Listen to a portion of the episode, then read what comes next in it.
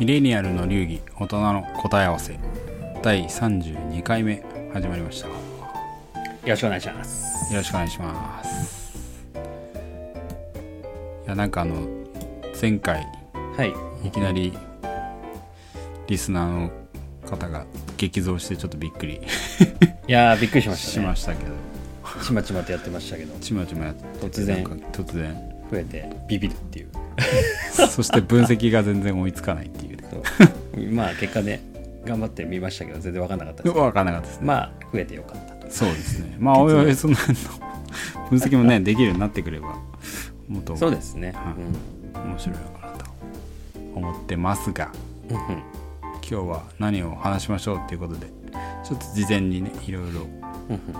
また打ち合わせをして、はい。なんかまああのまあちょっと趣味的な今回は話をしようかってことになったんですけどうんうんあのなんかねこのポッドキャスト始めて、まあ、私特にそのなんかマイクとか音響的なところをちょっと、まあ、最初のなんていうんですかねいつものウェブ会議のマイクよりもちょっとやっぱいいものにポッドキャスト始めるからにはみたいな話にね。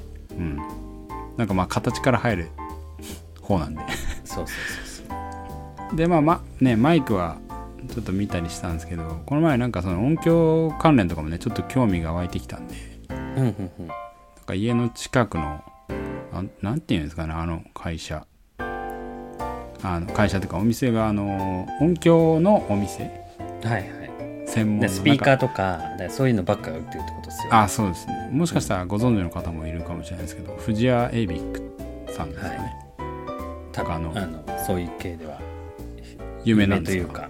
多分あの僕も聞いたことありますししてるんなんかあれですよね。ビッグカメラとかヨドバシカメラとかの本当に家電全般じゃなくても音響専門で扱ってるみたいな店、あそうそうそう、ですよ多分そういうイメージですね、で私もまあたまたま通りかかってなんかすごそうだなと思って。うん。ちょっと音響に 興味が湧いたっていうだけでちょっとまあやフラッと立ち寄ってみたんですけどうんまあわかんないですね。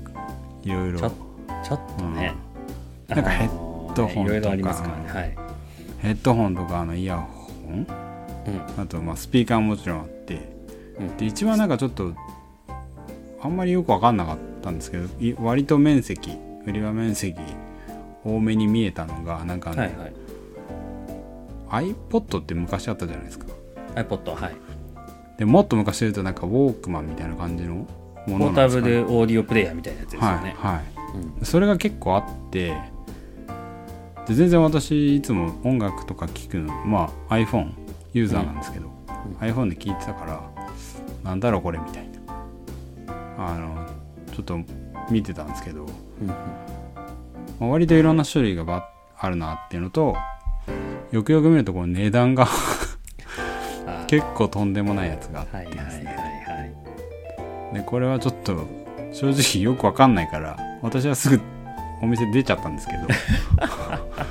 そういえばなんかロッキーさんが音響っていうか、まあ、音楽ね詳しいっていうことで割と好きな方ですね。好きな方。マニアに人から言わせるとこのエセガって言われますけど、まあ、あの勝手にあの好きな趣味の範囲では触って楽しんでる系いやまあ、あの私よりは絶対に詳しいんで,、であの今度聞いてみようと思っててあの、まあ、今回。ちょっとな前置きは長くなりましたけどその私にとってはこの未知なる iPod みたいなやつ。の世界。はい、ちょっとなんか 気になったんでそもそもあれ何なんですかっていうところからなんかこうあのちょっと興味が湧いたんでその話をしていければいいのかなと思ったんですけど。しちゃいましょうかじゃあ。はい。僕もねあのーなんだろう。まあ昔の我々のまああのなんていうんですかね。ミレニアル世代からするとまさに持ち歩く音楽ってウォークマンソニーですよね。あそうですね。まさにですよね。ソニーがまさにだと思うんですけどやっぱ今もねあるんですよね。で今だとなんかそれ DAP っていうか、DAP って書いて DAP って呼んでたりするんですけど、でまあそのままデジタルオーディオプレイヤーっていう。うーん割と。昔と比べて頭がデジタルになってるっていうところで結構ミソなんですけどそういったあのカテゴリーの商品になります。iPod もだから DAP の一つですね。うーんああちなみにそうなんアポアポロさんあれ高いのいくらぐらいでしいやなんかあんまりちょっと高ビビってすぐ出ちゃったんであんま覚えてないですけど桁で言うとなんか6桁ぐらいのやつ結構ありましたね。なんか20万たい20万やそう。30万。これはね僕も実はまだ踏み入れてない世界なんですけど あるんですよ。そう2 3 0万とか。クールしたんですよ。なんか見た目は本当になんか iPod とか iPhone みたいな感じじゃないですか、うん。iPhone も最近10万高みたいなね13最近出ましたけど、そうですね。それよりも倍とか3倍ぐらいするみたいそう。でかつその DAP の機能が音楽を再生するだけですか？らな iPhone はねいろいろインターネットにつながるそれでそう2 3 0万の世界ってねそう。すごいそうすごい世界がね実はねあるんですよ。僕はまだ踏み入れてはないんですけどまあ興味があるんでねあの多少の情報は仕入れたりはするんですけどあでそれがまあだからまさにタップの世界。で値段が。ちょっとねあの多分もちも持ってみると実際持ってみると分かったと思うんですけど結構重かったり大きかったりとか。筐体が結構頑丈に作られてたりするんですけどーそうなんですね。なんかケースに入ってたんでちょっとビビってです、まあ 見てその値段だ出てきました。とねちょっと触るのもねちょっと怖いいですよね。まあなんか横にねあのソニーの今でもなんかウォークマンみたいなのありますもんあウォークマンはもうあのあダップダップとしてのウォークマンをソニーはきちんとあの出しておりますね。あー。それを見た時にあーなんとなくちょっと分かったかなと思ったんですけどうん。値段が桁違ったんでその高いやつは。ソニーのウォークマンもそんなね34万のやつもうんうん。あるしちょっと安心感が。そうなんですよ。でもあのじゃあ何が違うのって言った時うに、ん。まあいろいろまあ裏が細かいところは違うんですけどできることは今さっき言った通りいや本当に音楽再生するだけのマシンなんですよね。そう。それがねすすごごいいですねミソででその音楽を再生するまあ再生すること、まあ、再生するって言ってもいろんな段階があるとあるんですけどそれに全力でこだわって最強の音をあの突き詰めたいという方々がやっぱり世の中にはねいらっしゃるんですよね。多分その彼その方々のニーズをあのきちんと満たすための商品を本気で作り込んでる商品がその数十万あの商品だったというふうに思います。数ー。十万やばいっすね。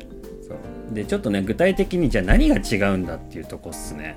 確かに。なんですけど。全然分かんないですけど。これはねちょっと僕もなんかねあのもう本当の意味でのマニアじゃないんであちょっと間違ってる部分とかもあるかもしれないんで、いやいや。まああのちょっとあのなんかそうちょっと多少知った可能さんがいるなぐらいで聞いてほしいんですけど あの音楽再生する時って多分いくつかの要素が必要なんですよね。まずデジタルって言っちゃってるんではい。音楽音源ですよね。はいはい。音のデータ。音源データっていうのがまず必要になりますよね。なんであのその音源データをあの保存する、まあ、昔で言うとこのハードディスク的なっていう方がイメージ湧きやすいんですが、うん今で言そうう SSD 的なっていうそういう、はいはい。あのそこの音源を記録する部分のあの質っていうのがまず一つ。で要素としてまずはそこがあって。でその後はその後に音楽を実際にあのデジタルデータをあの読み取って再生する部分のプレイヤーとしての機能マシンの部分。なるほど、っていうのがもう一つまあうん。順番に再生するまでの機能をちょっと話してほしいですけどね。でその後にあの再生して読み取った音をあのーここがちょっと分かりにくいところなんですけどデジタルデータを実際に耳に耳で聞く時の、まあ、言うならばあのなんていうんですかね。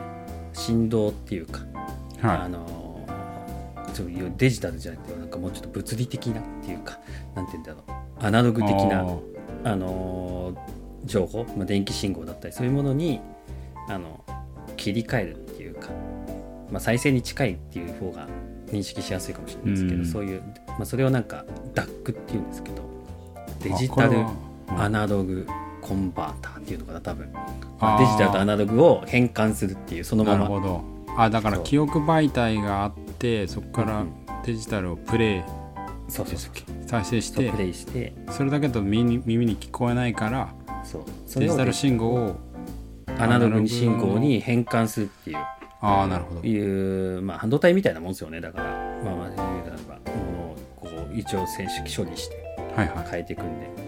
そういうものが、まあ、そのまず要素としてまたで今度はもう分かりやすくあのこれも耳で聞くものなんで、まあ、言うならば音を音量音量としての量が必要じゃないですか、はいはい。音量もだから上げたり下げたりしますし、はいはい。実際にあれって音を上げるってことはそれだけパワーが必要ってことじゃないですか。あエネルギーエネルギー、まあ、基本的には電気、まあ、充電して電気で動くんですけど、はいそのあの増幅装置としてよくあの多分音楽をちょっと聞いたアンプって言葉。あそう。は聞いたこと。よくわかんないけど聞いたことあるし的なね。アンプってあるじゃないですか amplifier あですですです。増幅。のあ増幅器っていう日本語で言うと。なるほど。そうちっちゃいあの情報をあの増幅して大きくしてあげるっていう。なるほど。そのアンプの機能っていうのがまたもう一つはいはいあるんですね。で最後はあとは出力。どのように出力するか。出力っていうのはその増幅した電気信号を言うなればそのスピーカーとかまあ言うならばあれ聞くからヘッドホンか。ヘッドホンとかイヤホはいはンに対して出力する部分の部分のその機能みたいな機能っていうかその出力形式っていうかまあよくわかんないですけどそういうのがあってなんかそんな感じでこういはい。はいラップの中身を分けるとあの分割。それぞれの機能を分割できるんですけどすなわちまあ高くなる要素はそれぞれの機能を言うなれば一般的なものよりずっと高機能っていうかなるほど。あの性能がいいものにをで作ってるっていうのが多分あの大きく値段に変わってくる。なるほど例えばじゃあなんか私そのいつもそのこの DAP そのものを全然知らなかったですけどうんうん iPhone とかであの付属のイヤホンで聞いているけど、うんうんうん。iPhone もだからそれがあるってことですね。まあメモリ記録媒体があって。iPhone にもそうおっしゃるとりプレイヤーとしての機能も入ってますし確かに。でその DAC デジタルアナログを変換する機能も iPhone の中には当然入ってるんですよね。でだから最終的にはそのヘッドホンを鳴らす程度ですけど一応音音として出すためのアンプ機能っていうのもヘッドホンアンプ機能っていうのも iPhone の中には入ってるんですよ。なるほど。そう、まあ、それを iPhone のその部分と同じものだけに特化して本気で作り込んだのがあの高級 DAP ブラウザーもないし辞書とかもないし。ブラブラウザっていうかああのそう OS は最近は入ってるんですよね。あのデジタル的に処理するか。Android が入ってたりとか結構ちょくちょくしますからね、へー。うん、だけどもう音楽特化。音楽再生。とにかく再生に特化して。ってそれでいうものによっては iPhone の3倍ぐらいの値段 そう。そう。っていうの2倍がから3倍そう高級 DAP の世界ですね。で特にまあ分かんないですけどねそのどれがどれくらいの限界になってるかっていうのは分かんないですけど、はい。まあ、よくね僕もだから調べるのはほとんどいろんな記事を見たり程度で調べるんですけど特にやっぱ価格に影響してくるのはさっきの中でも DAC の部あ分まず一つは。コンバーターのところですデジタルアナなやっぱねこれをいかに、まあ、よりよく、まあ、言うなれば、はいあの変換ってやっぱり結局処理の世界なんでデジタルかアナログに変換するんで多分その DAC の性能によって変換精度とか変換のその流度とかっていうのが変わるんでしょうね。まあ、言うなれば粗い精度のものだと本当のデジタルデータはこれあの10あったとしたら、まあ、言うなれば5ぐらいしかきちんと変換できてないみたいな。変換。まあこの辺はちょっと僕もね詳しくわかんない。け ど多分多分すそうごいう世界。系みたいな感じですねそういう世界だと思うんですよ。どれをそれをどれだけあのあロスなくそう変換して再現できるかっていうのはもうあの PC と同じですよね。CPU とかみたいにもう精度の問題。そのマシンの精度の問題で能力が変わってくるみたいなうん。でこれをあの最新の高機能 DAC みたいのを搭載しているものは総じて値段が高いですあー。見てて。なるほど。じゃあ原価の大きいところはおそらくそこだろうっていう。そこですね。やっぱそう今やっぱね音源が昔の音源ってあのグルーブの時代のあのレコード。あレコードの。レコードっていうのは本当にデジタルじゃなくてその溝を掘ってその溝溝をうん。溝の信号溝のガタガタガタのところに針を落としてそこのガタガタガタの部分をあの電気信号として、まあ、コイルとかを使うみたいなんですけど受け取ってその信号を増幅アンプで増幅して音にしていくみたいなお世界だったんですけど今はね音源自体がデジタルで情報として、うん、保存されてるんでいかにそれを耳に伝わる状態、まあ、すなわちアナログの世界に変換あしてい戻すくかっていうところがそう一つその音楽マニアたちからすると重要なポイント。でかつそこに結構お金がつぎ込まれてるんじゃないかっていう。なるほどね。そう。激しい。なんかちょっと分かりましたけどなんかすげえ深い世界ですね。いやそういろんな機能が分解されてる。でやっぱねそこだけじゃなくて、まあ、それがまず一つダックであとはアンプ。昔ながらでやっぱりはいはい。アンプっていうのは各社、まあ、ソニーさんもかなり力入れててずっとあのウォークマンだけじゃなくてあらゆる音響装置でアンプとかいっぱい作ってますけど、はそのアンプの部分昔から音を電気信号をいかに増幅するか。その増幅の過程もねやっぱりあのー言うなればどう増幅するかによって言うなあの増幅の仕方によって状況情報が変わっちゃう可能性があるじゃないですか。アナログでも。例えば増幅するときにあのなんか低音寄りの増幅をしてい、ます。ああなるほど。本当にまあでも僕もここもまたよくは詳しくわかんないですけど多分ね、増幅の仕様仕様とか精度とかあのせ何設計思想によっては多分音の雰囲気が変変わる要素な部分な気がするじゃないですか。はい増幅って言葉を聞くと。確かに。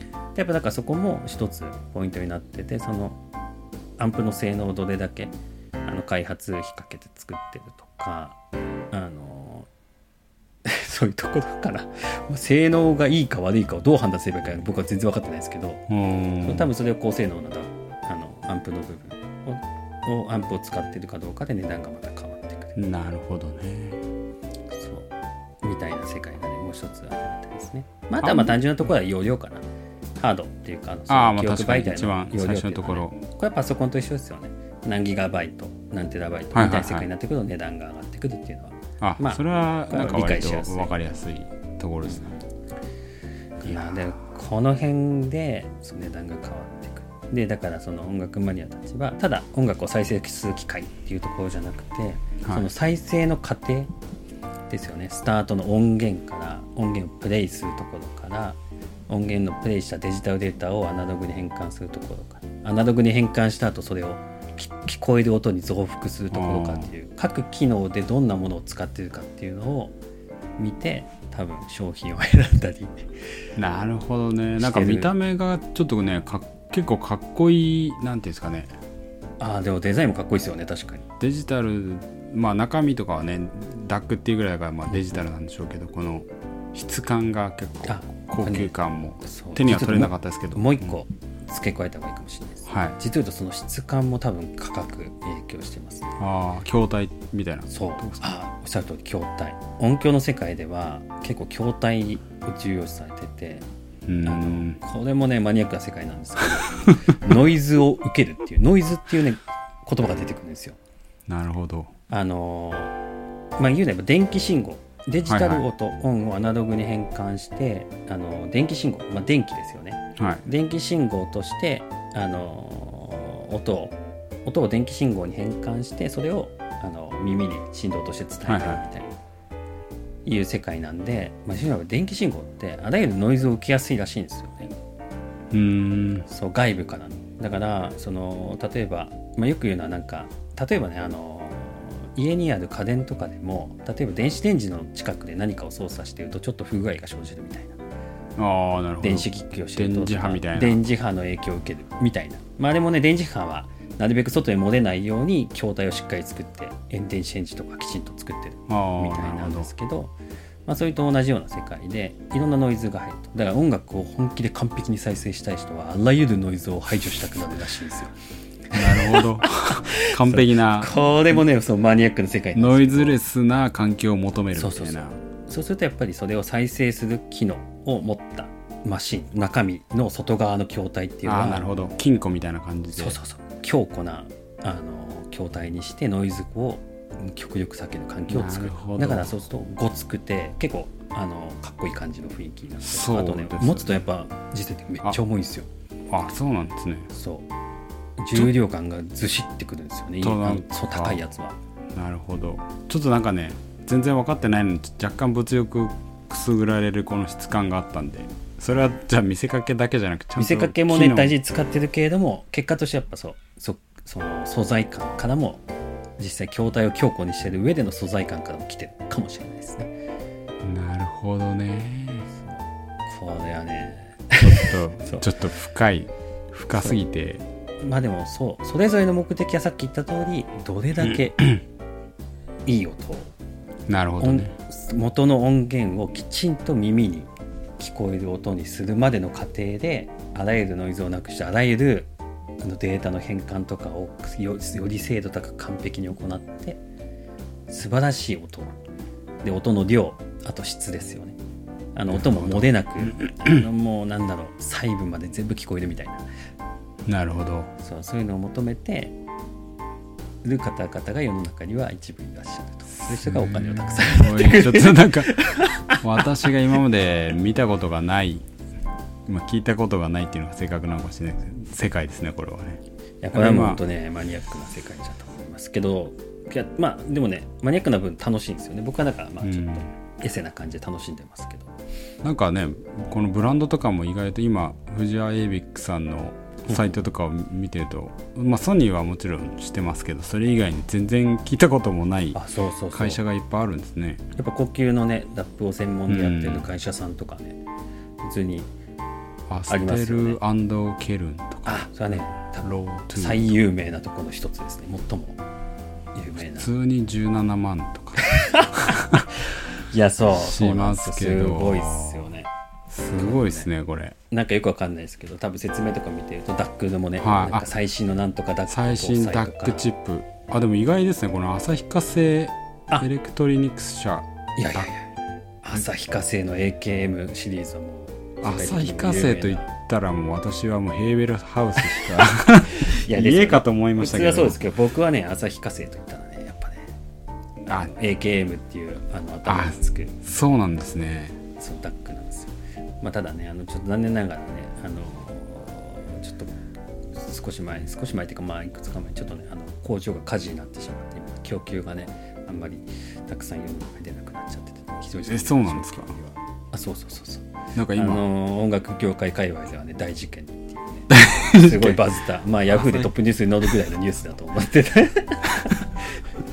なるほど。そういう意味ではなんかちょっとこのダックから社会勉強にもなったっていう気はしますけど。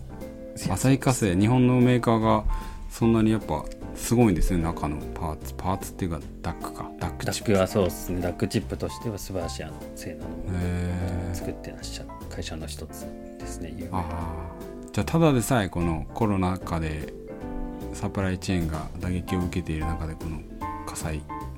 あそう。いや多分ねこれ結構本当に あの普通ねあの半導体の影響でパソコンの納品が遅れてるとかありますけどあのこれも音響界隈のマニアックな話すると音響界隈も普通にあの新製品の発売が後ろ倒しになってたりとか、はい。あとはあの価格値上げですね、はい。今年は値上げがやたら多かったですね。でやっぱり半導体とかあのサプライチェーンとかのその納品価格の向上によって値上げをっていう理由での値上げがあのニュース僕追ってるニュースの中では 結構多めで多めでしたね。いやあの本当に社会的な影響をね音響こんな受けてますね。なんか広がりを見せるとは思いませんでした。私がフラッと寄ったこの藤谷エイビックさんの 話から。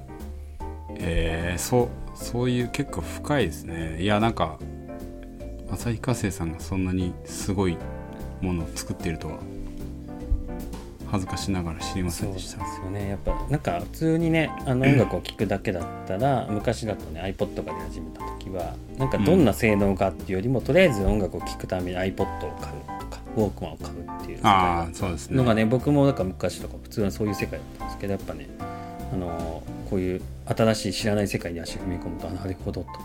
その内側のも機能にどんなものを使ってるかを見てうんであとそうその機能とその出す音をによって選ぶものなんだなっていうのをね。確かにね。だって 最初はなんかそのテープから CD まあちょっとだいぶ古いですけど、ウォークマンもテープのやつあったじゃないですか。僕テープがスタートですよね。持ってなかったですけどテープから CD になった時の衝撃はまあ音質もよく分かってなかったです。音質も良くなったしなんかあの曲飛ばしを自由自在みたいなあれ結構衝撃それがすごいですよね。デジタルの世界のねすごいとこっすよね。でディスクからなんか MD とかも CD とかから、うん。あの iPod になった時にあの小ささでこんなに曲が入るのかみたいな。すごいですよね。衝撃だったんですけどそれのさらになんかなんていうんですか別次元の驚きが音質がだから全然違うんでしょうね。このいわゆる高い DAC。ダ高い DAC。ップか。 DAP か。そう。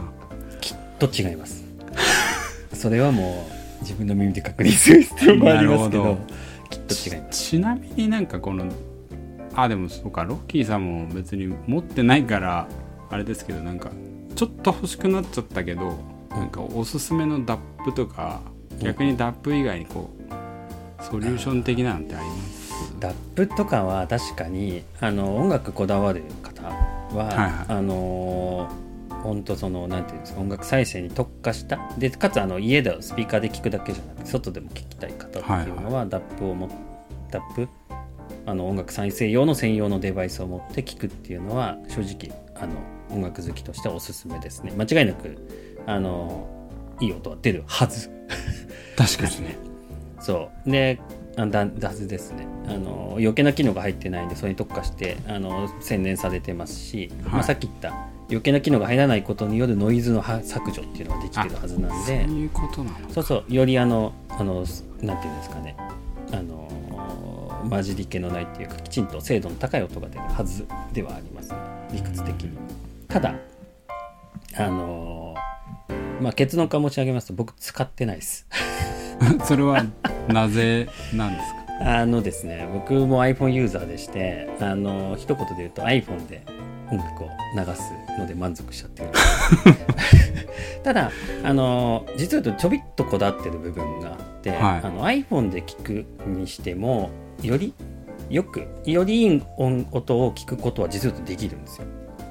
なるほどそう。で、これいくつか方法があって、まあ一番わかりやすいのはいいいいね。あの、イヤホンとかヘッドホン使うっていうのが、まあ一番効果高いんですけど、まあそれだともっともっこもないんで、もっと機能的な話すると、はいあの、外付けダックっていう世界があるんですよ。あ。もう一回言いましょうか。外付けダック。そう。なんかす全然あのイメージ。そう。さっきあのダックっていうのはデジタルアナログコンバーター、はいはい。デジタル音源を音あの耳で聞こえるようなアナログではいはい。変換する、あのマシン、まあ、言うなれば半導体みたいな機能だって話をしましたそうですね。でしかもダップに高いやつダップには入ってるっていう。基本的には内蔵されてるんですけどこれをあのー後からつけることができるんですよ。うーん。そう。あのー外付け DAC って言って例えば今 iPhone だとライトニングケーブルで充電をするような風になってるあはい。一般あり今だとますねそうですよね、はい。ライトニングでライトニングケーブルでブスって挿してあのーなんかささせるあのマシンみたいな。なんかね大きさはものによって結構違うんですけど結構 USB みたいなサイズから結構もうちょっとごっついあの手帳サイズぐらいの大きさまでいろいろあるんですけどそう。もうその中その一つ箱みたいの中に多分その中にダックの機能が入っていてあの結局あの有線で聞くっていうのが前提になっちゃうんですけどあの、はいはい。有線っていうのはあの Bluetooth じゃなくて、はい。コードでコードが。イヤホンコードつけて聞くっていう前提なんですけど音の出力ってそのすなわちライトニングケーブルの挿した速度から出てくるわけじゃないはいですか、はい無線じゃなくて有線の場合って。でそこに直接ブスってダックさしてそのダックを通して音を出すっていう。なるほど。方法があってあのそうするとあのよりあのいい音っていうか。まあ正確もうちょっと正確に言うとあの音ってあのどれだけ細かく再生するかっていうのでサンプリング周波数とかもやるから ちょっとマニアックなんですけどあの、まあ、データの、ね、精度で数値化できるあの細かさとかあの幅の量とかあの01の情報なんでねあの情報量とか細かさっていうのは、そうそうデジタルなんで、まあ、言うなればあの例えば同じ A っていう曲でも例えば1メガバイトの容量のデータにすると量だったとが、場合によって10メガバイトのデータでも同じ曲があったりするんですよね。それっていうのは多分あの無駄あのメインじゃない音とかも全部もりもり細かいところも入った音源、で1メガバイトっていうのはあの普通に、ね、ストリーミングとかなんかもので聞くときって容量多いともうすぐパンパンになったりとかデータやばいんで一般的に流れに使うような音源ってちょっと圧縮されてちっちゃくなってるんですよね、ちょっと音削ったりしてあの大丈夫そうなところ。そんな感じであのダックを通すことによってあのもっとね詳細な音をきちんと再生できる環境っていうのがあの構築できるんですよね。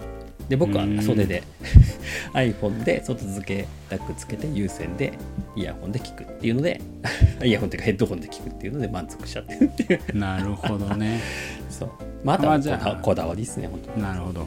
じゃあまああれですねそのダックをつけてやるのもいいしまあ予算とも兼ね合いですけどまあちょっと試しに聞いてみるっていうのはいいかもしれないですね。ダップの視聴みたいにできるんだっていうのはねなんかいろいろさっきからちゃんといい音が出るはずだって言ってますけど正直ねあの、まあ、耳によるじゃないですか。僕もね多分ねあんま耳良くないです。よ だけどなんかあのいい音が出てる気がしてるなっていうね。ちょっとどちらかというとこあう これがね音楽にはまる人の沼の部分なんですけどなんとなくそんな気がするっていう感じ。なるほどね。今までいろいろそうか5段階ぐらいこう音源から音になるまで聞いたけど最終的に あのそれをレシーブする方の耳でどれだけ聞けてるのかっていうのはまた6個目の要素ってこと。ですそうこれはもう人によるんでね。また自分の耳で確認して。うん。でもなんかそれがなんか良くなってるかもみたいなところがこうあるわけですね。あその手前の5個の要素をどこまで差が出るかっていうのは置いといてあの確実にいいものを使うと良くなるっていうのだけは断言これはできます。あこれはね僕の耳でもあのあの証明できてるんで。あなるほど。そうそうそう。しょぼいものからいいものをちょっと使うと、まあ、ちょっとっていうか、まあ、ある程度いいものにすると結構劇的に変わる。うわこんな音まで聞こえるみたいな、まあ、単純に一番わかりやすいのは音の量ですよね。この音聞こえてなかったみたいなこれだけのね発見でみんな喜んじゃうんですよ。好きっていうかお金ハマっちゃう人はね。確かにねなんかこの沼感はありますけど。沼感沼感。でもまあでもこのね何にでも言えることじゃないですか。ちょっとそのそれこそね我々のこの番組の人生をちょっとシャレオツにしていきたいっていうのもね回転寿司よりはこのやっぱ握ってもらった方がなんか、まあ、実際にうまいんでしょうけど。うん、気持ちも含めて、ね、そう。結局音音もあるわけですよね。なんかやっぱレストランいい雰囲気のところでご飯を食べる。ああ似たような感じかもみしれない。たいな感じの、それによって自分がね気持ちよくあの楽しく、うん。あハッピーに生きられるっていうちょっとねシャレオツに生きる感。が確かにね。大まあそれでも大事ですよね。雰囲気っていうかい。いやだいやそれはね大事だと思います。僕はあの自分でもね多少バカだなと思いつつもあの非常に楽しんでます。いや楽しむの重要ですからね。だからこうあいい音だっていうなんかこのそれに浸れるっていうそうそうそうそう。なるほどね。うんじゃあまあダップは買わなくてもいいけどまあいい音にする方法はまあいくつかあるし。そう。でこだわるんだったらダップを買って聴いてみるっていうのもあの音楽を楽しむ上ではうん。いいんじゃないかな。あのダップはね結構ねあの本当一番音の違いが分かる部分の一つらしいですね。あの好きな人から言うと。まあ言うなればそれ専用で設計したものの全部入りみたいな感じああそっかそっか。パそう音ッ楽再生にそうそうそう。だからあの明らかにあの違いが分かる。っていうふうにはよく聞きますね。あの使ってる方から聞くと言わせ言うとそう。違いが一番分かりやすいものの一つはそうダップだよ。みたいな。ーちょっとじゃあ私もがぜ興味が湧いたんでちょっと。言っちゃいます？いやいやいやこの20万とかはちょっとないですけど。まあちょっとあのもうちょっと研究してみようかなっていうのは出てきましたね。気持ちは。もともとなんかちょっとかっこいいなと思ったんで。そうですね。ただね一つだけポイントはありますね。あのダップ使うんだったらあの皆さんヘッドホンまたイヤホンはあの有線でつないだ方があより効果は出やすいと思いますね。あの Bluetooth っていうのは今だとね LDAC って、LDAC かな？わかんないですけどあのいろんな Bluetooth にもコーデックっていうかなんだ？機企画みたいな。企画そうそうそう企画みたいのがあってそれによってあの再生できる音のレベルっていうのが変わってくるらしいんですよ。ああなるほど。最新のだと結構いい音っていうかいい精度の音があのいい情報量特端の情報量が送れるらしいんですけど、まあ正直あの有線は DAP の性能をそのまま再現できるので有線の方が、まあ、そこはねどうせ DAP か DAP 買って3000円とか1000円ぐらいのヘッドホンだとちょっとやばいかもしれない。これ沼の始まりな感じしますけど、まあそうそうあ DAP も買ったしあヘッドホンもいいのかなみたいな。で次の高いカカオってやばいやつね。そう。なるほどね。じゃあまたこの次はまたじゃあヘッドホンとかスピーカーとかアンプとかああやっちゃいます。 DAP の話をちょっと DAP はね場合によってそうですね。今日は DAP についてちょっと分かったんでその派生系もぜひぜひなんかもう沼への誘いみたいになってますけど。次あった次の回の時にはなんかアポロダップを買うみたいな。ああそれ面白いわ。いやいやいやちょっとまあ期待してあまり期待しすぎずに期待してあのね。手楽しみ。を置いていただければと思いますんで。今日はダップについてということでね、はい。あのやってきましたけどこれで少し皆さんの人生が少しでもシャレオツになれば 我々としても幸いですのでね。まあ今後もねいろいろ他の音響系を含めてやっていきたいと思いますのであの引き続き聞いてくださいということで、今日はこの辺で。じゃあまた。また失礼いたしました。失礼します